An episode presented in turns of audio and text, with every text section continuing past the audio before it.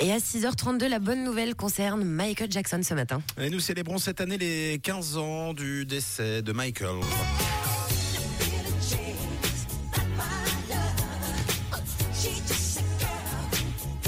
Et ce sont les fans du roi de la pop qui vont être euh, heureux puisque la date de sortie du tant attendu biopic autour de sa vie a été communiquée et ce sera dans un peu plus d'un an, le 18 avril 2025. On avait déjà plusieurs infos d'ailleurs hein, concernant le, le, film.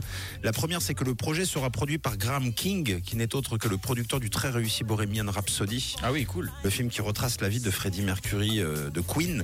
Le film avait rapporté près de 910 millions de dollars sur un, un budget de 50 millions. Vous faites le calcul. C'est euh, beaucoup de bénéfices et ça avait aussi permis au comédien Rami Malek de remporter le Golden Globe du, meilleur acteur. Euh, donc on a décidé de faire confiance à ce monsieur pour euh, bonifier et euh, pour rapporter des sous autour de, ce, de, ce, cover en quelque sorte. Nous savons aussi que Antoine Fuqua sera derrière la caméra. C'est celui qui a permis à Denzel Washington de remporter l'Oscar cette fois du meilleur acteur pour le film Training Day.